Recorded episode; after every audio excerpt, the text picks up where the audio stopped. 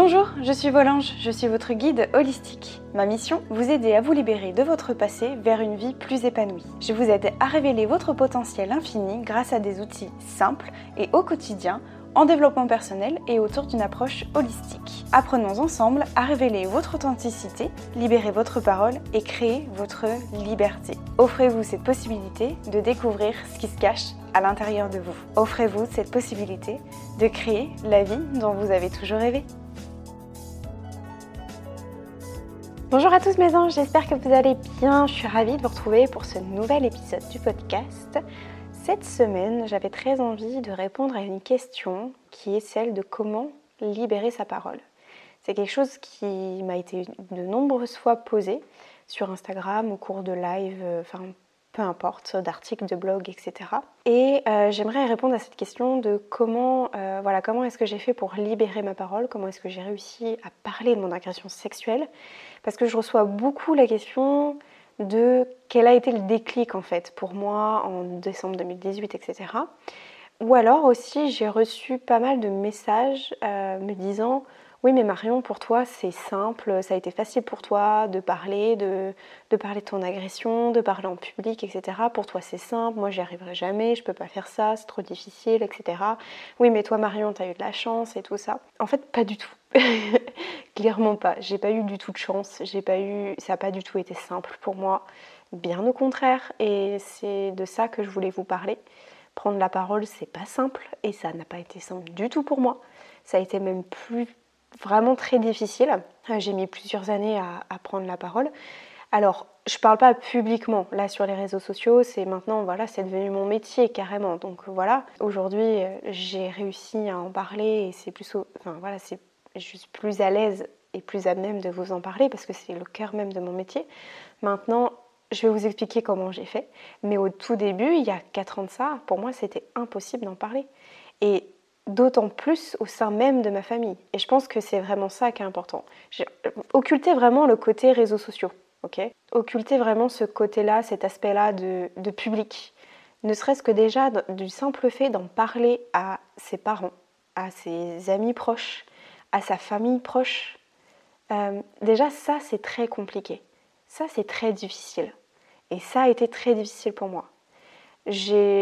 Pour vous dire la vérité, j'en ai parlé à ma maman au début, mais j'ai eu du mal à en parler à mon papa. Parce que ben, mon agresseur était très proche de mon papa. Donc c'est très difficile pour moi parce que j'avais peur de blesser mon papa. J'avais peur de rompre le lien qu'ils avaient entre eux en fait. Donc non, ça n'a pas du tout été simple pour moi. Et je pense que c'est pas toujours simple d'en parler. Il y a toujours, vous savez, cette histoire de euh, quand on est bon maintenant ça va beaucoup mieux parce que ma famille voit que grâce, j'allais dire à ça et oui, grâce à ça en fait, je m'épanouis dans mon quotidien. Mais au tout début, quand j'ai commencé à en parler dans ma famille, c'était hyper tabou. Fallait pas trop en parler, pas trop. Euh, voilà, on évitait un peu le sujet parce que c'était un peu le sujet qui fâche, etc que ce soit l'acte en lui-même ou l'agresseur ou même moi en tant que victime. Enfin bon, voilà, on n'en parlait pas trop. On a plus ou moins essayé d'étouffer le truc même.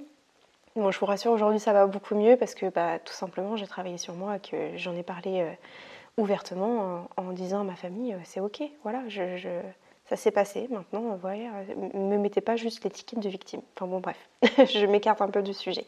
Tout ça pour vous dire que ça n'a pas du tout été simple. Je vous en avais déjà parlé de toute façon au cours de plusieurs épisodes. Euh, moi, j'ai mis plus de dix ans déjà à me souvenir de ce qui s'était passé. Et encore, euh, mon histoire n'est qu'une histoire. Euh, il y a plein d'autres témoignages. Ça a duré beaucoup plus longtemps. Enfin voilà, ça peut durer toute une vie même, où on ne se souvient pas du traumatisme. Et j'ai vraiment, une fois que je me suis souvenue, j'ai attendu trois ans avant de mettre des mots sur ce qui m'était arrivé. Ne serait-ce que des mots, de simples mots. Je crois que de toute façon, parler d'un que ce soit de l'agression sexuelle ou que ce soit toute autre chose, du harcèlement scolaire, d'une séparation, tous ces événements, un deuil, tous ces événements-là en fait sont difficiles en fait à porter et sont difficiles à parler. Euh, même prenez l'exemple d'un deuil. Typiquement, quelqu'un qui a vécu un deuil récemment, enfin, la personne ne va pas vous demander comment, comment vous allez, euh, est-ce que ça va, etc. Vous voyez, c'est des choses qui sont encore tabous et c'est difficile d'en parler. Aujourd'hui, j'ai plus du tout ce problème-là parce que c'est vrai que moi j'en parle assez librement parce que c'est, comme je vous disais, c'est devenu mon métier, donc forcément j'en parle avec beaucoup plus d'aisance, mais pour la simple et bonne raison parce que j'ai travaillé sur moi. Parce que j'ai travaillé sur moi. Parce que j'ai accepté, enfin voilà, j'ai accepté ce qui s'était passé déjà. Et puis j'en ai parlé euh, ouvertement avec ma famille proche. Je leur ai partagé ce que je ressentais, ce que j'avais envie, ce que j'avais besoin, ce que je ne voulais pas aussi. J'ai appris à dire non. Non, je ne veux plus voir mon agresseur. Non, c'est non. Si vous voulez le voir, allez-y, mais moi je ne veux plus le voir. C'est aussi ça en fait. Et quand on pose en fait un espèce de cadre autour de nous, quand on dit ce qu'on veut et ce qu'on ne veut pas, eh ben ça permet de libérer la parole.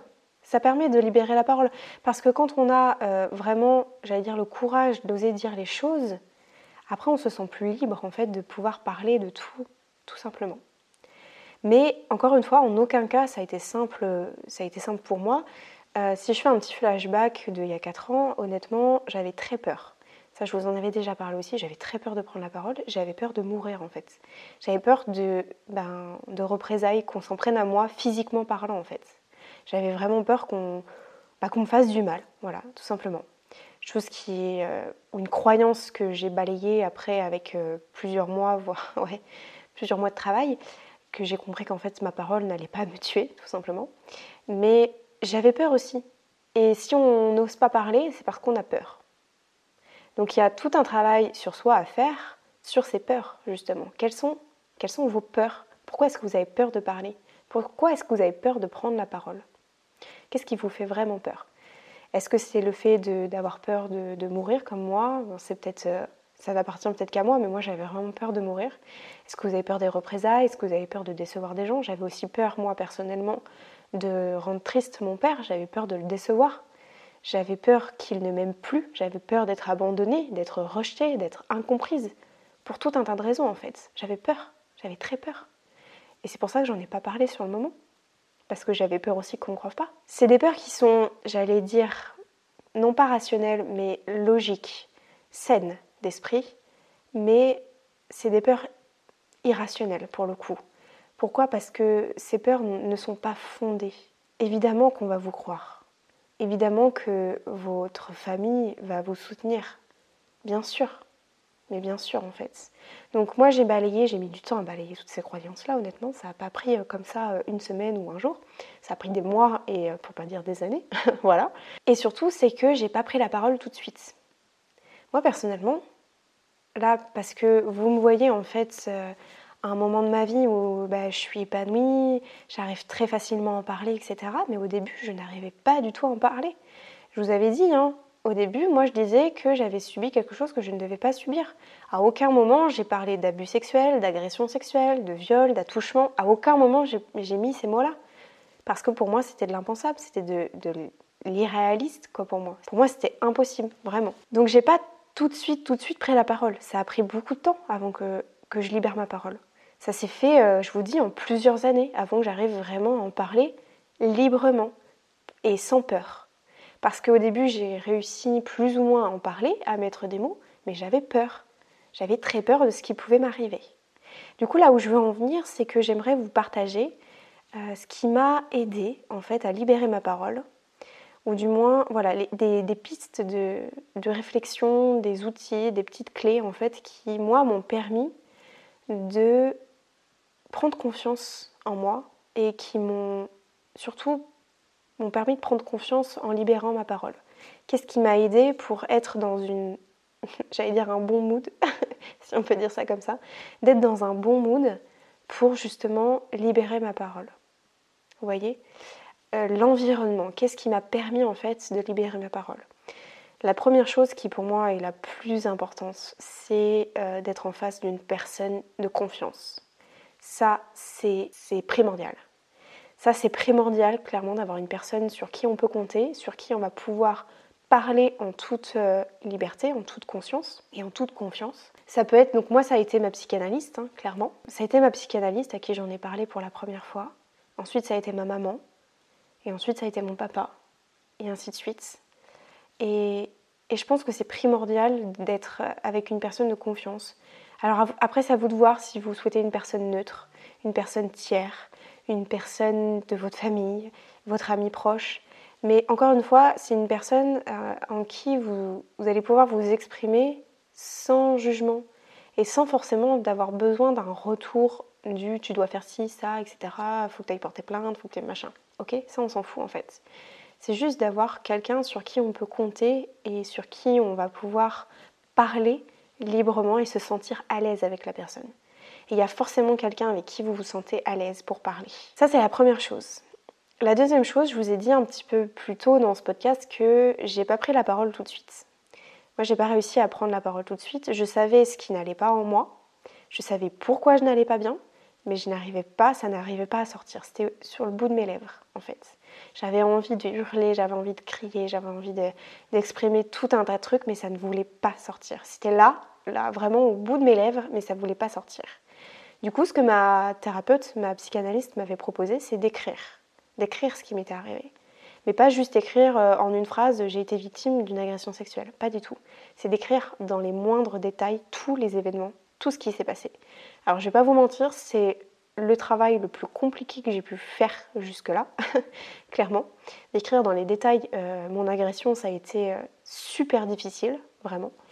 Ça a pris des mois de travail parce que j'ai pas réussi à écrire tout tout de suite, j'ai eu des remontées d'images, enfin bon, ça a été galère. Et honnêtement, si, si c'est votre cas, je vous recommande euh, vivement, même c'est limite, c'est un devoir.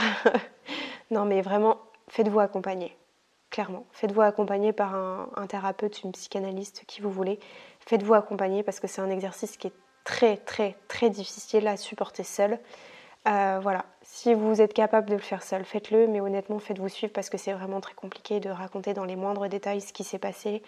Mais en tout cas, moi, ça m'a. En fait, ça a été mon tremplin. Vous voyez ça comme ça Ça a été en fait mon, mon, petit trampoline euh, où j'ai pu me sauter pour me jeter après dans le vide. Voilà, vous voyez ça comme ça c'est ce qui m'a permis de, prendre la parole ensuite. Et comment j'ai pris la parole? En fait, j'avais tout écrit et j'ai lu, tout simplement. J'ai lu à ma psychanalyste. Et ce que j'ai fait, c'est que je l'ai écrit sous forme d'une histoire. Ça m'a aidé. J'ai écrit sous forme d'une histoire comme si je voulais raconter un roman en fait. Et ça m'a beaucoup beaucoup aidé. Donc j'ai écrit d'abord et puis ensuite je l'ai lu à ma psychanalyste. Alors je l'ai fait en, 3-4 séances honnêtement la lecture et je pense que ça a pris 2-3 mois avant que j'arrive à écrire la totalité. Et ça a pris ouais, 3-4 séances parce qu'à chaque fois c'était lourd émotionnellement, j'arrêtais pas de pleurer. Et donc après on arrêtait, on faisait autre chose. Enfin bon voilà, ça a été lourd. Donc c'est pour ça que je pense que c'est primordial aussi de se faire accompagner dans ces moments-là. Mais encore une fois, ça peut être un tremplin pour justement arriver à libérer la parole.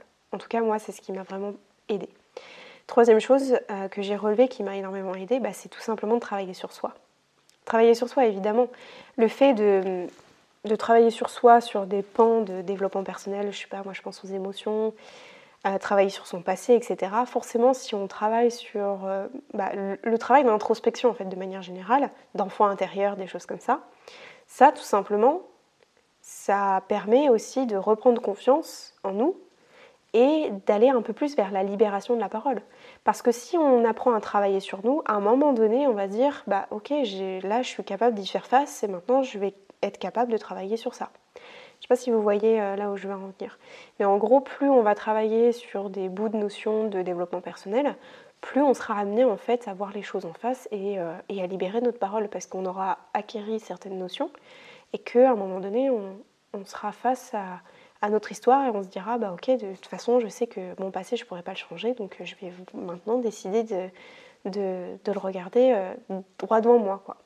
Donc c'est quelque chose voilà euh, sachez que de toute façon on fait du développement personnel toute notre vie que notre vie c'est un parcours en fait de, de, reconstruction, de chemin, de résilience, appelez-le comme vous voulez.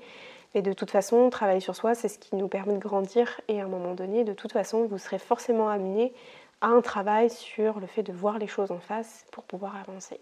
Autre, autre clé aussi qui m'a vraiment aidée, euh, c'est le fait de se sentir compris et soutenu par les autres. C'est-à-dire que la première chose que je vous ai partagée, c'était de parler à, à quelqu'un en qui vous avez vraiment confiance, voire peut-être quelqu'un qui est neutre, qui pourra vous apporter des conseils, etc. Mais je trouve que c'est important aussi de s'entourer des personnes qui ont vécu la même chose que nous. Pourquoi? Parce que il va forcément y avoir des choses où on va se sentir compris, moins seul, et où j'allais dire, on allait partager presque les mêmes choses. Mais en fait, c'est vrai, les mêmes valeurs, les mêmes, on partage les mêmes choses parce qu'on ressent les mêmes choses, même si on a vécu euh, une histoire, une, enfin, des, des, actes différents. Mais au final, en fait, on finit par se retrouver à un moment donné sur la culpabilité, sur la honte, sur euh, sur les émotions, sur le fait de voilà d'apprendre à libérer, etc. Et quand je pense aussi que c'est, enfin moi ça a été mon cas, c'est beaucoup plus facile aussi de parler à des gens qui ont vécu la même chose que vous que quelqu'un qui n'a pas vécu ça du tout. Hein, typiquement les parents, c'est difficile d'en parler parce que la plupart du temps, euh, bah, de toute façon c'est les statistiques hein, qui le montrent bien. La plupart du temps, l'agresseur c'est quelqu'un que l'on connaît bien qui fait partie du cercle familial ou amical de, la famille proche, quoi, des parents. Donc c'est difficile d'en parler pour cette raison-là. Mais si on se retrouve par exemple dans des groupements, et donc ça m'amène à vous parler forcément des groupes de parole, des cercles de parole, des choses comme ça, forcément que c'est plus facile de libérer la parole dans ces, j'allais dire, ces cercles-là, ouais, parce que ben, vous allez être entouré de personnes qui ont vécu la même chose que vous. Et ces personnes-là n'ont pas de jugement à votre égard parce qu'ils ont vécu la même chose que vous. Vous voyez ce que je veux dire? Donc c'est aussi important de connecter avec des gens qui ont vécu la même chose que vous. Et même si vous pleurez ensemble, même si c'est difficile ensemble, mais c'est un moyen aussi de libérer votre parole. Juste de, par exemple d'écouter quelqu'un qui vous dit bah voilà moi j'ai subi ça, j'avais tel âge, etc. Si vous dites bah oui moi aussi, bah vous avez déjà un peu libéré votre parole. Ça c'est déjà libérer sa parole c'est être entendu, c'est être dans le non-jugement. Et ça, c'est très important. Et du coup, j'en profite pour faire une petite parenthèse parce que moi, clairement, c'est quelque chose qui m'a beaucoup aidé de parler avec euh, des personnes qui ont vécu la même chose que moi. Et c'est très rare. En France, on en a. On a des cercles de parole, on a des groupes de parole, mais généralement, c'est dans les grandes métropoles, style Paris, Bordeaux, etc. Et moi qui habite dans une petite province, dans une petite campagne, ça n'existait pas. Et du coup, j'ai trouvé ça sur Internet. Et ça m'est venu l'idée en fait bah, de créer mes propres cercles de, de parole. Alors j'ai décidé de l'intituler Empowerment Circle. Vous m'excuserez pour mon anglais, mais du, du coup en gros c'est un peu un cercle d'empouvoirment. J'ai décidé de, réunir en fait, de, de, connecter en fait des gens. Voilà, j'ai très envie de réunir des gens qui, qui ont envie de parler, partager, de, que ça les permette en fait de, libérer la parole et que ça vous permette, si vous êtes intéressé du coup, de libérer votre parole autour d'un cercle bienveillant, rempli d'amour, où on va partager tous ensemble, on va s'échanger des conseils tous ensemble. Donc forcément, je serai l'animatrice de ce cercle de parole, mais évidemment, vous aussi, vous avez euh, bah, le droit, et même c'est... Vous devez participer à ce cercle de parole, clairement. Euh, c'est pour vous, en fait, c'est vraiment un échange bienveillant, rempli d'amour. On va partager plein de conseils. J'ai aussi décidé euh, à la fin du cercle, du coup, d'envoyer à chaque participant, du coup, un petit workbook avec un petit tirage d'oracle. Enfin voilà, je pense qu'on va, on dansera, on fera plein de trucs. Enfin bon, voilà. J'ai vraiment euh, trop hâte et, vraiment je suis contente de pouvoir organiser ça parce que bah, pour en avoir discuté avec plusieurs d'entre vous, vous êtes carrément emballé par le projet parce que ça n'existe quasiment pas vraiment. Des groupes de parole comme ça où chacun est libre de parler de ce qu'il veut, de son passé, de son histoire personnelle, de ses peurs, de ses blocages actuels, du fait de trouver sa mission de vie, du fait de, de ne pas avoir confiance en soi. Enfin voilà, tous les sujets sont vraiment ouverts. Euh, chacun est libre de venir parler de ce qu'il veut. Le but, c'est que chacun puisse un petit peu libérer sa parole au fur et à mesure. Donc voilà. Donc si jamais ça vous intéresse, j'organise mon premier cercle de parole le 21 novembre, c'est un dimanche à 15h, donc c'est à partir de 15h. Il faudra compter à peu près une heure et demie, deux heures, je ne sais pas trop encore, je vais me laisser porter euh, un petit peu, on, verra avec la communauté euh, réunie. Si jamais ça vous intéresse, bah, vous pouvez nous rejoindre, tu peux nous rejoindre, tu auras toutes les infos du coup dans la description de ce, podcast-là. Donc voilà, si jamais ça t'intéresse, c'est le dimanche 21 novembre à 15h et évidemment le nombre de places est limité à 10 participants. Donc voilà, si ça t'intéresse, file euh, nous rejoindre, tu auras le lien dans la description. Bref, je referme la petite parenthèse. Tout ça pour vous dire que c'est important de pouvoir connecter avec des gens qui ont vécu la même chose que, que vous, et notamment au sein de cercles. Euh, c'est là qu'on peut justement rencontrer des gens qui, qui partagent et qui vivent les mêmes choses que nous. Voilà, tout simplement. Dernière chose, dernière clé que je voulais vous partager, c'est euh, bah, pour moi la plus importante, même si la plus fondamentale, la plus logique, comme vous voulez, c'est le fait de se responsabiliser. Il faut être prêt pour prendre la parole. Personne ne pourra vous forcer à prendre la parole. Et même moi, euh, typiquement, j'ai eu un accompagnement d'une femme il n'y a pas très longtemps, cette semaine, et elle m'a dit voilà, j'aimerais parler de quelque chose, mais j'arrive pas à en parler. J'ai dit ok, ok, pas de problème. Moi, je lui ai proposé d'écrire justement ça. Durant cet accompagnement-là, je lui ai dit, écoute, écris ce que tu as envie et dès que tu es prête, tu m'en parleras. Mais on va laisser le temps. Il faut laisser le temps, il faut se responsabiliser. Il faut se dire, ok, là, je suis prête, je suis prêt à en parler. Oui, là, je suis prête à t'en parler. Mais si c'est pas le bon moment, c'est pas le bon moment. Il faut pas forcer. Il faut que, ça vienne du cœur. Il faut que, voilà, la question. Il faut que ça, il vraiment vous vous posiez la question est-ce que je suis prête là vraiment maintenant? Est-ce que je suis prêt à, à en parler? Voilà. Si ça peut vous aider, moi à l'époque je m'étais posé une question qui m'a vraiment euh, poussée vers mon déclic et au fait de prendre la parole. C'est la question, c'est est-ce que j'ai envie de souffrir toute ma vie à ressasser constamment, constamment, constamment mon histoire? Ou est-ce que je décide de voir les choses en face, même si ça fait mal, même si c'est très douloureux mais au moins je sais que je pourrais avancer? Voilà. Posez-vous cette question-là. Moi, je vous invite à vous poser cette question-là. Vraiment. Prenez le temps. Est-ce que, est que vous avez vraiment envie de vivre avec ça toute votre vie Est-ce que vous ne pensez pas qu'il y a quelque chose de meilleur qui vous attend? Moi, je suis sûre que si, en fait. Moi, je suis sûre que si, clairement. Donc, posez-vous ces questions-là. Et encore une fois, demandez-vous quelles, quelles sont vos peurs. De quoi est-ce que vous avez vraiment peur? Est-ce que ces peurs sont vraiment fondées? Vraiment. Posez-vous ces, questions-là.